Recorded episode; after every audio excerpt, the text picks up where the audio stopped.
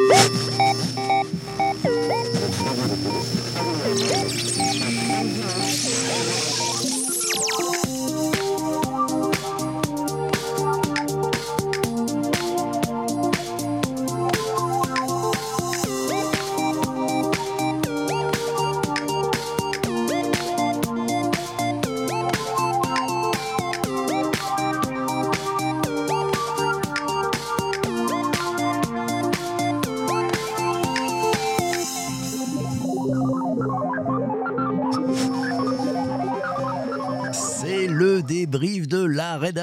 rendez-vous du vendredi, le rendez-vous fait le point sur euh, les différents épisodes de la semaine, euh, sur les podcasts euh, enregistrés, sur ce qu'on a appris, sur ce qu'on a retenu.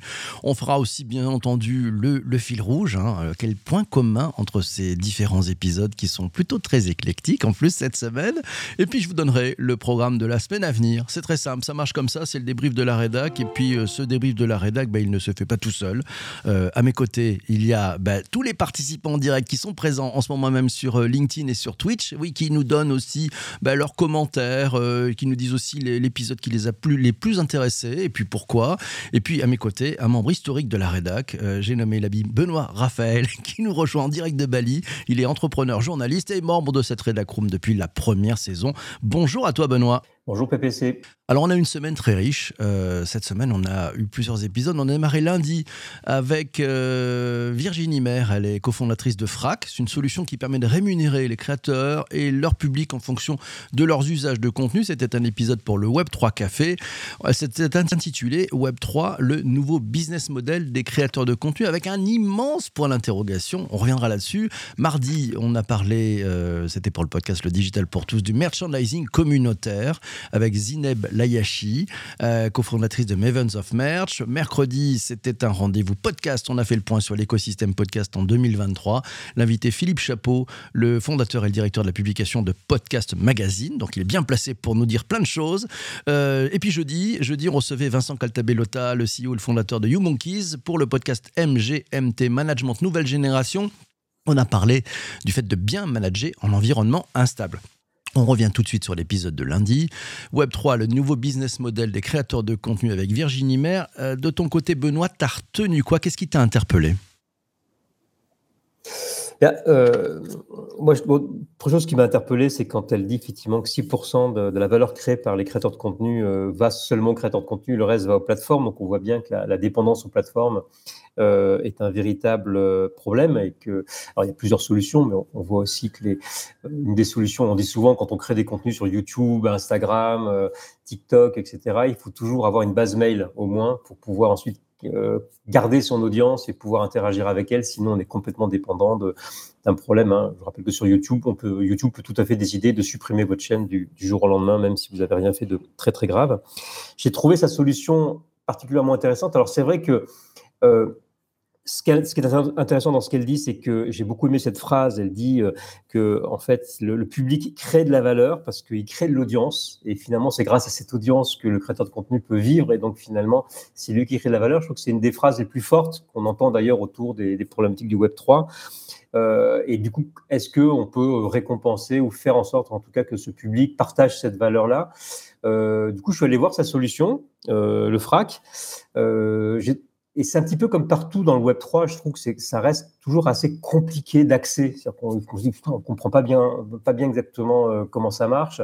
Donc il y a une barrière à l'entrée qui est toujours encore un peu compliquée. Donc je pense que ça demande encore un petit peu de rodage, ces solutions-là. Par contre, une fois qu'on l'utilise, j'ai trouvé ça assez simple. Mais j'ai pas compris exactement, enfin je l'ai fait assez rapidement, hein, mais dans la présentation du site, on comprend, comment on paye les gens. Hein. En gros, euh, on, on, achète euh, des tokens et ensuite on va les distribuer euh, aux créateurs de contenu. Par contre, j'ai pas compris comment nous gagner de l'argent en tant qu'audience. C'est pas très bien expliqué sur le site. Donc, je pense qu'il y a encore un travail à faire, mais qui est général hein, dans le Web 3. Hein pour, faire pour enlever cette barrière à l'entrée. Si on veut de l'usage, il faut que l'usage soit simple. Hein. c'est ce que nous, nous, montre ChatGPT, par exemple. Mmh. Tu as, entièrement raison. Euh, bon, bah, elle, est en version bêta encore. Hein. Elle démarre. Donc, en fait, effectivement, on est, on est sur ce sujet. Et tu as raison, parce que tous ces sujets de Web3, on voit bien que pour l'instant, ce sont des, finalement des infrastructures qui sont en train de se poser. C'est pas tout à fait sec, loin de là. Euh, et, par contre, bah, il y, a, y, a, quand même de, de, belles idées, de belles envies. Moi, je trouve ça très beau comme idée, effectivement, de se dire eh ben, on, va aussi récompenser ceux qui font une participation au succès. Et, ça, c'est un modèle qui est vraiment euh, formidable. Charles, tiens, nous, nous a d'ailleurs noté quelque chose de formidable. Il nous dit le contenu redevient le produit, ce n'est plus le consommateur. Ça, ça c'est une chouette avancée, non, Benoît? Ah oui, c'est un truc qu'il faudrait dire à Google et à Facebook. Il faut arrêter de nous prendre pour des produits. Euh, et on aimerait bien partager un peu la valeur qu'on vous renvoie, euh, surtout avec, tout l'argent qui, est, euh, qui, est, qui est gagné par ces plateformes et le chaos aussi qu'elles ont pu créer par ailleurs. Bon, je pense que c'est si une révolution doit y avoir, elle doit aussi pouvoir toucher ces plateformes-là.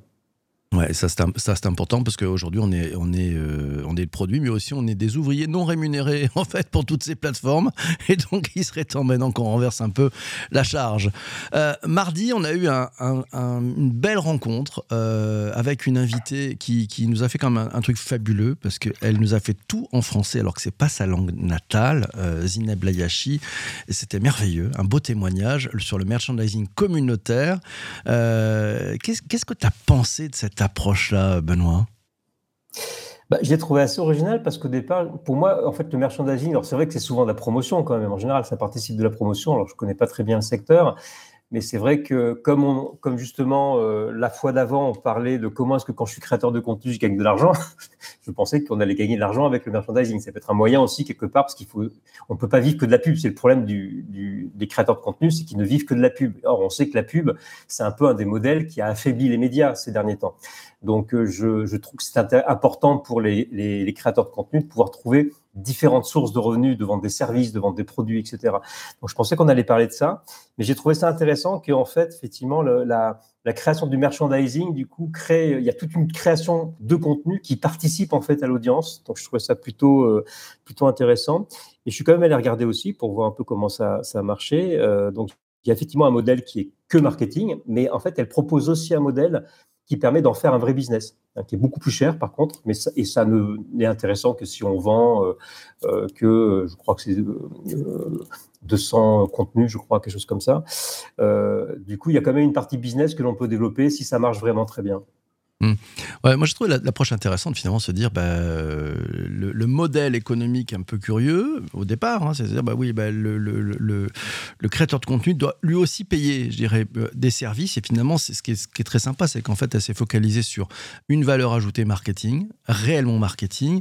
Et donc, ça fait partie, bah, finalement, peut-être des, possibilités et des outils pour les, les créateurs de contenu qui n'ont pas forcément envie de, de passer du temps sur ces aspects de marketing supplémentaire, etc et qui finalement acceptent peut-être de, déléguer, moyenne en finance, euh, des services à, valeur ajoutée. Donc euh, je trouvais l'approche plutôt intéressante. Et puis euh, une pêche incroyable, une pêche incroyable de cette créatrice.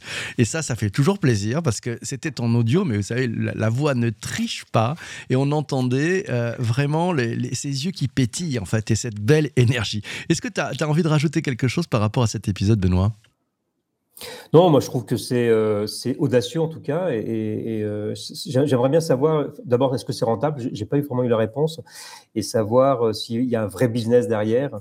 ce qui voudrait dire effectivement que, de la part des créateurs de contenu, il y a, un vrai besoin de quelque part aussi un peu de récompenser, d'être généreux en tout cas avec leur audience. et ça rejoint finalement la question qu'on a vue tout à l'heure. Hein. L'audience fait partie de la valeur, et donc il faut si on veut survivre dans ce monde instable, hein, pour, euh, pour, toucher un peu le fil rouge de ces quatre épisodes, on en parlera tout à l'heure, euh, je pense qu'il faut faire confiance et, chérir son audience parce que c'est grâce à sa communauté ou son audience que, euh, que l'on peut vraiment arriver à progresser dans cet océan déchaîné qui est, qui est le monde d'aujourd'hui. Mmh. Et, voilà, tiens, c'était, vraiment, vraiment intéressant, effectivement. Je vois que certains se préparent déjà pour le fil rouge.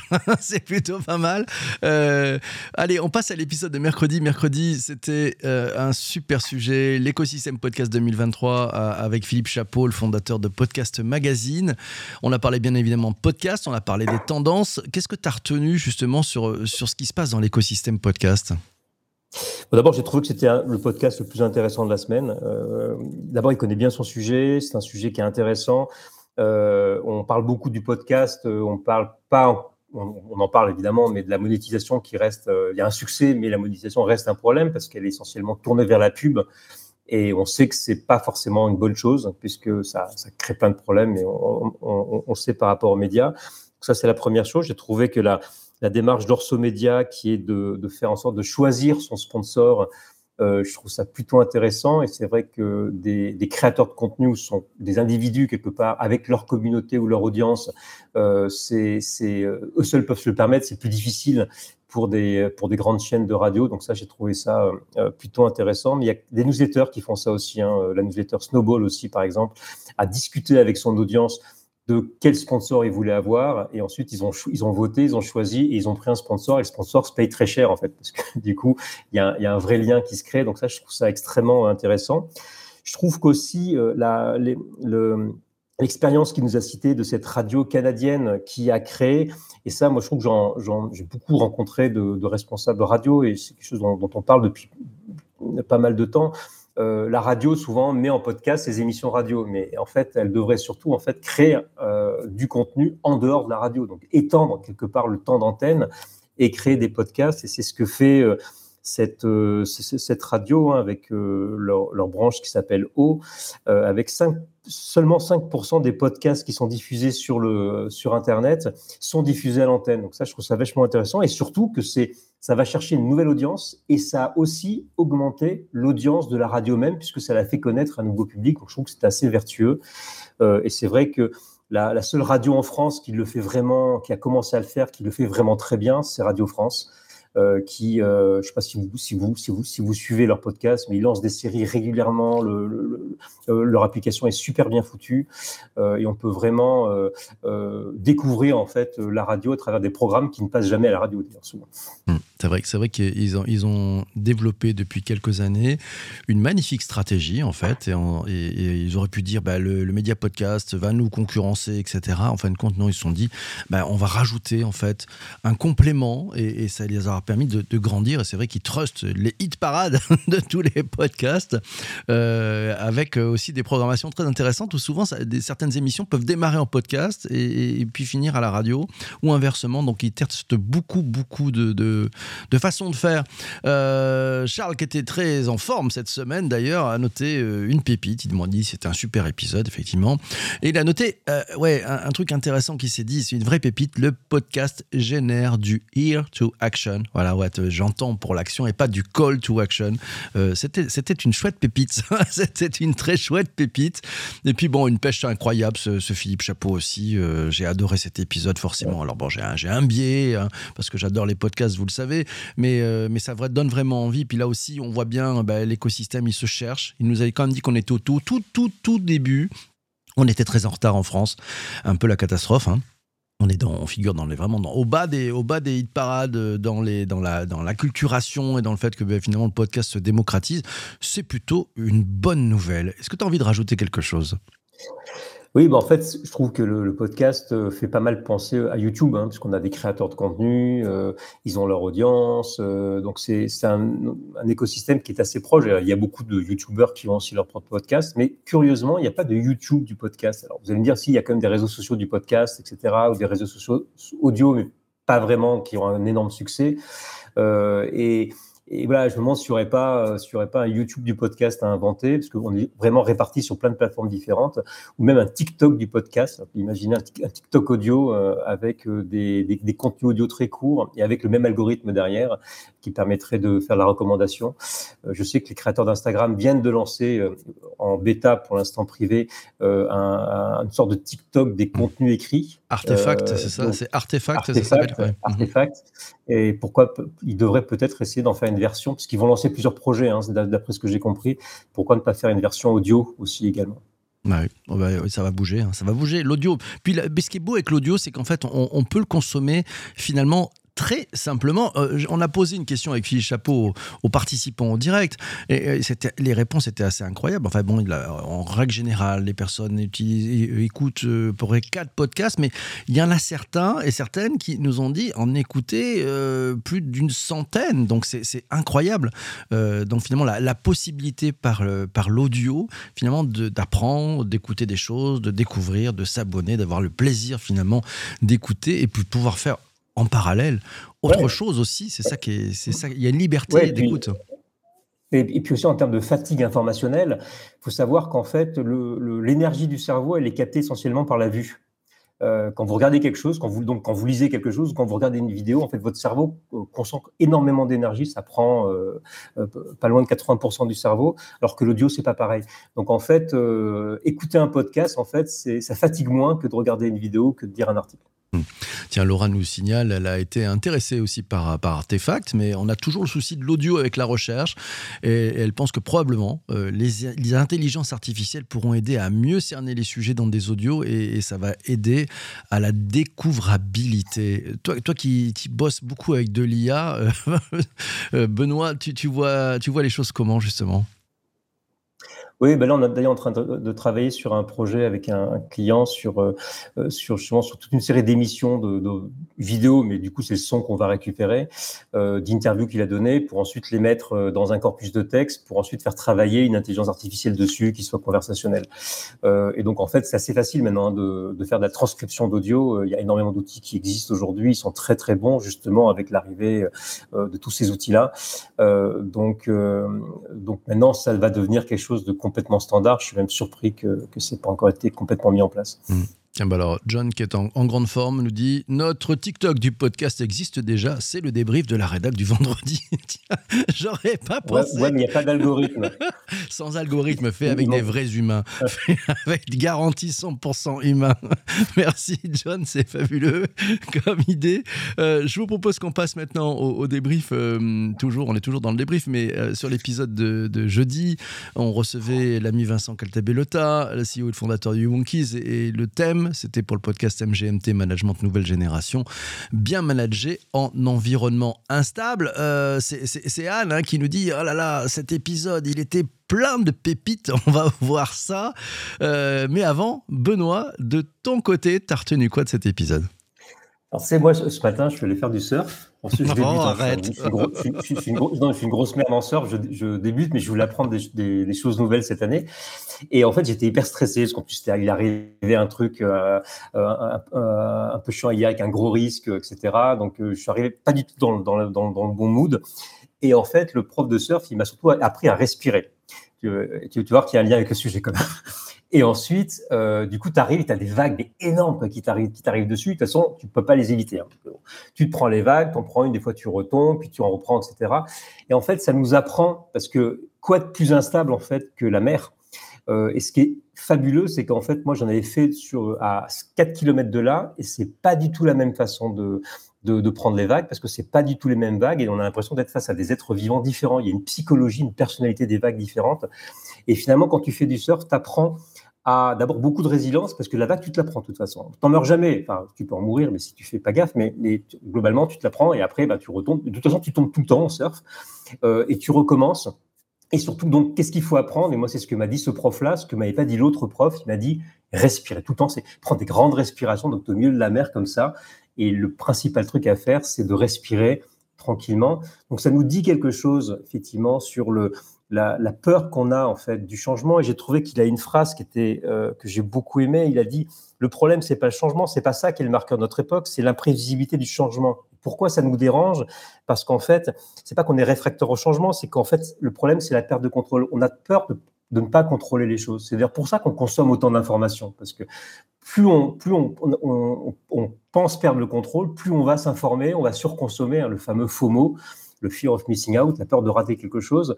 Et donc tout ça, ça entraîne quelque chose qui fait qu'on se stresse énormément, du coup on fait des erreurs et on contrôle encore moins. On peut pas contrôler les choses. Et je pense que le marqueur philosophique de notre époque, c'est le stoïcisme. Hein. Euh, si euh, je vous invite à lire Épictète, en tout cas ceux qui le qui l'étudie, euh, qui nous dit en fait, c'est de toute façon on peut pas contrôler ce qu'on peut pas contrôler, euh, et donc l'important c'est de faire attention à la façon dont on reçoit les choses, notamment à nos émotions. Il en a parlé beaucoup aussi hein, lors de ce, mhm. cet épisode-là, parce que l'émotionnel c'est parfois ce qui nous fait réagir euh, mal en tout cas face à des événements imprévus. Ouais, alors magnifique épisode, excellent témoignage. Euh, ouais, ben, à retenir, le lâcher prise est tellement important finalement. C'est-à-dire qu'on est, on est encore plus fort quand on a la capacité à avoir du lâcher prise.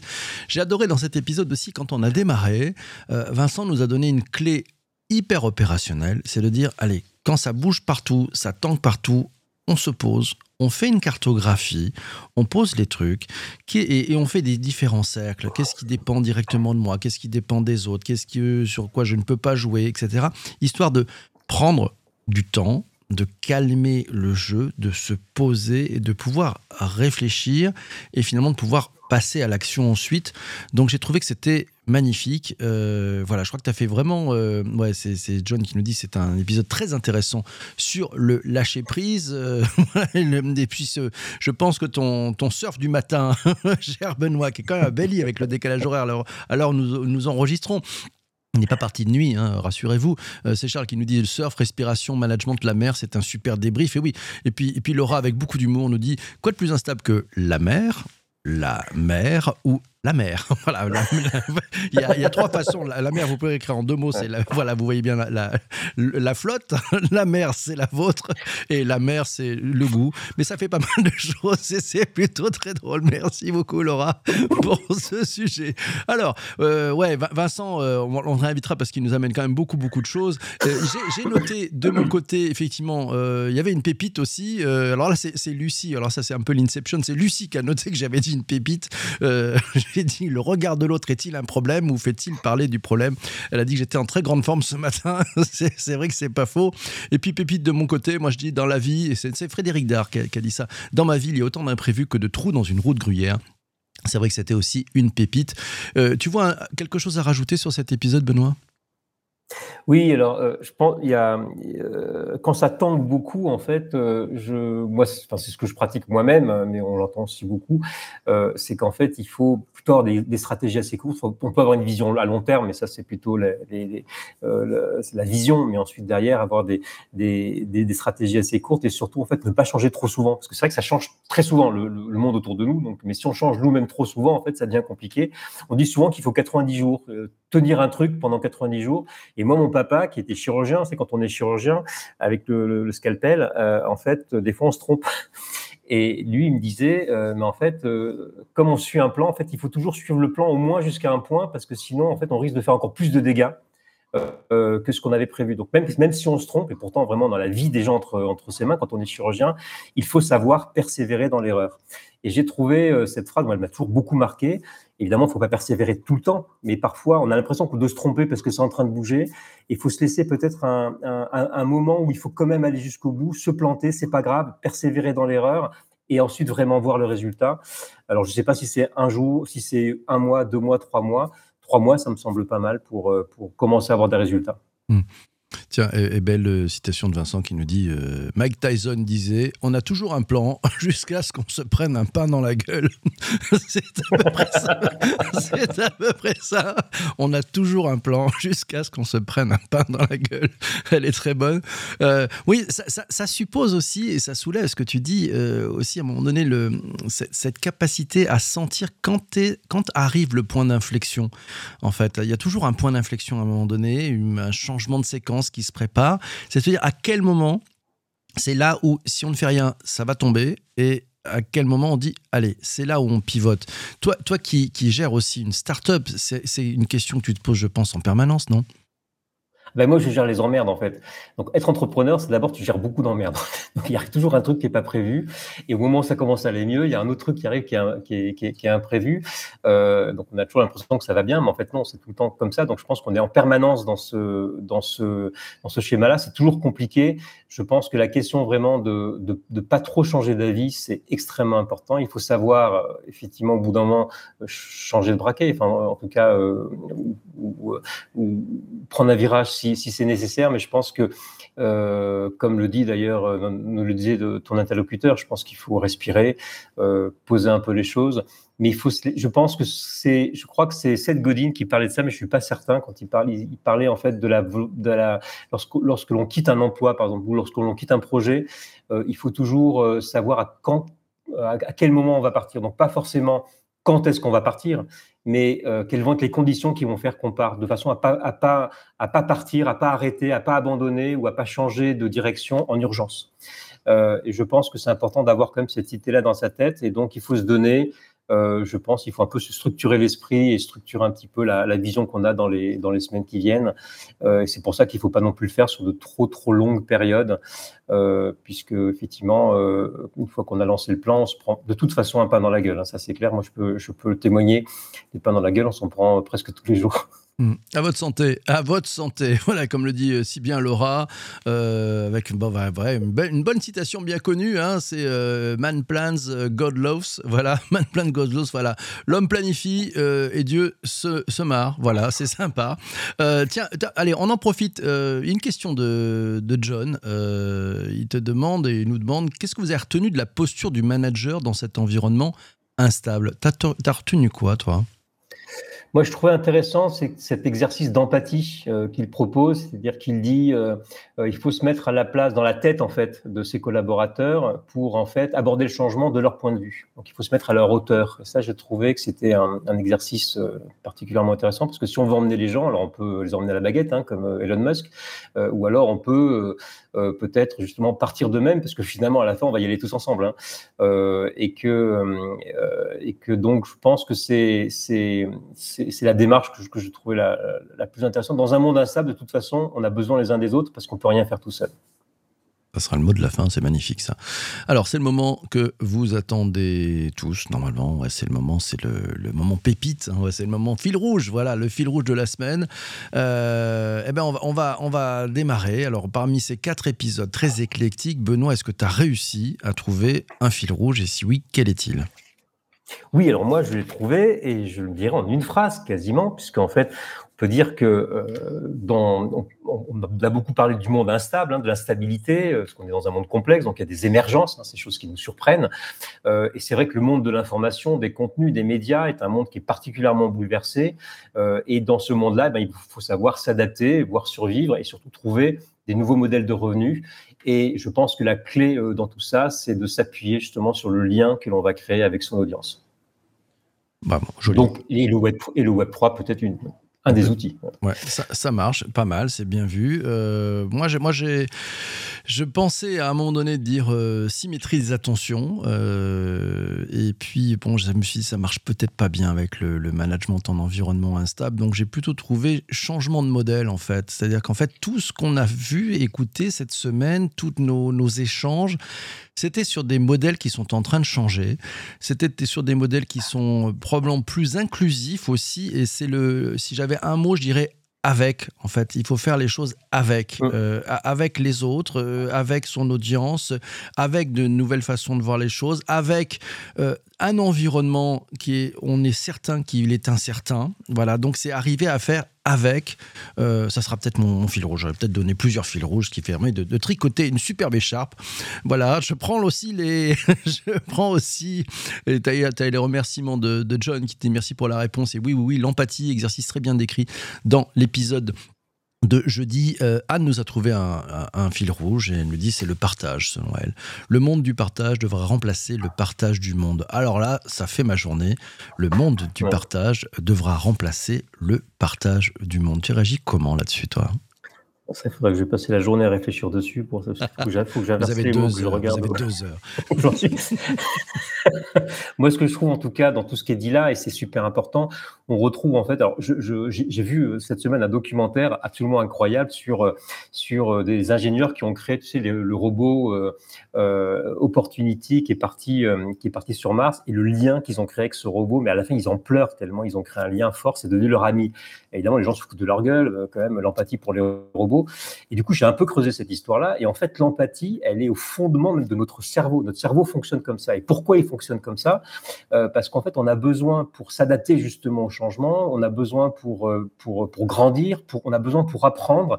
On utilise hein, ce qu'on appelle les neurones miroirs. Et donc, pour apprendre, on a besoin de se mettre à la place de l'autre. Et c'est d'autant plus important que cette empathie qui pourrait être le contraire de l'égoïsme, en fait, il est très égoïste parce que se mettant à la place de l'autre, notamment en ressentant les émotions de, de l'autre, ça peut aussi nous permettre de nous prévenir du danger. Je trouve que c'est quelque chose qui est extrêmement moderne. Euh, et si vous tombez amoureux de votre voiture ou de votre robot, c'est pas grave en fait. C'est juste un effet secondaire euh, d'une particularité euh, de, de, de votre cerveau, mais que je trouve parfaitement adapté au monde d'aujourd'hui. ça nous replonge dans le film Her. Voilà, oui, tombé amoureux de son, robot. Euh, Vincent a, lui aussi un fil rouge. Il nous dit Le monde est flou voyez-vous Le monde est flou, voyez-vous Vous avez 3h30 là, c'est parti. Merci Vincent pour ce beau commentaire. C'est le moment où je vous donne le programme de la semaine à venir aussi. Euh, oui, alors on a une semaine très riche qui se présente. On démarrera lundi avec euh, un épisode pour le podcast MGMT Management Nouvelle Génération.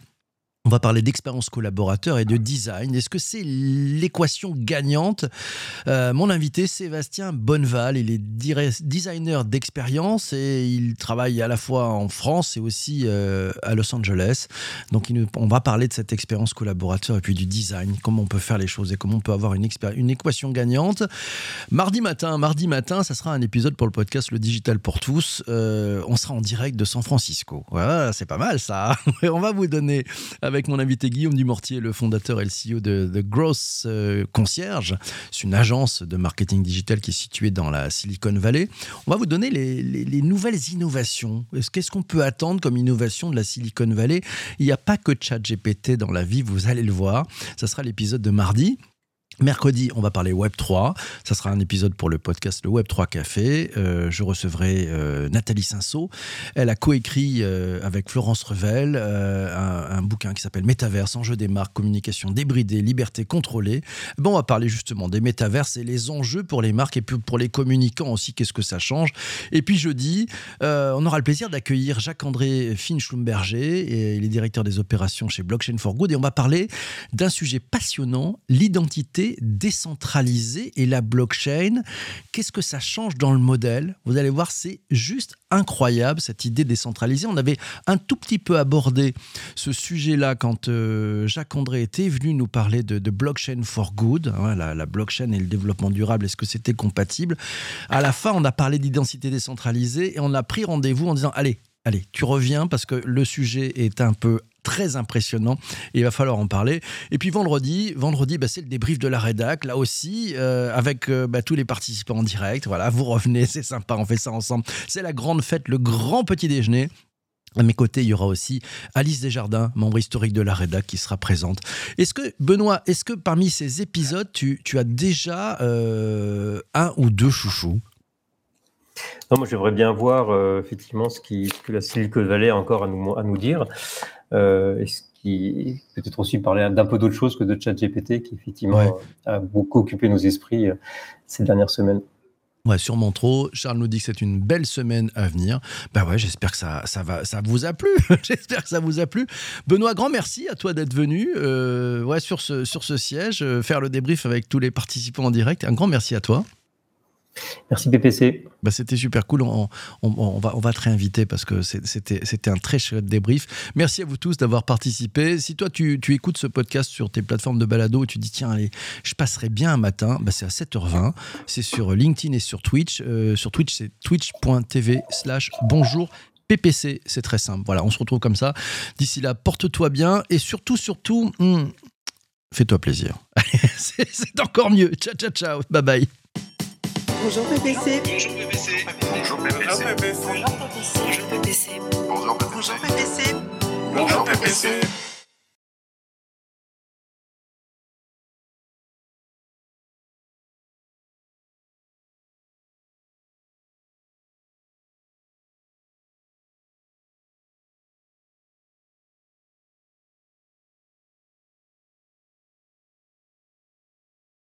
Euh, moi, j'ai pris pas mal de plaisir aussi. Allez, on fait, on fait le, débrief euh, avec les commentaires. Toi, Benoît, qui ça fait longtemps que tu n'étais pas venu faire un débrief, qu'est-ce que tu as ressenti là euh, ce matin? Non, je trouve ça super agréable. En plus, c'est vrai que les sujets, moi je trouve que les sujets avaient vraiment un lien les uns avec les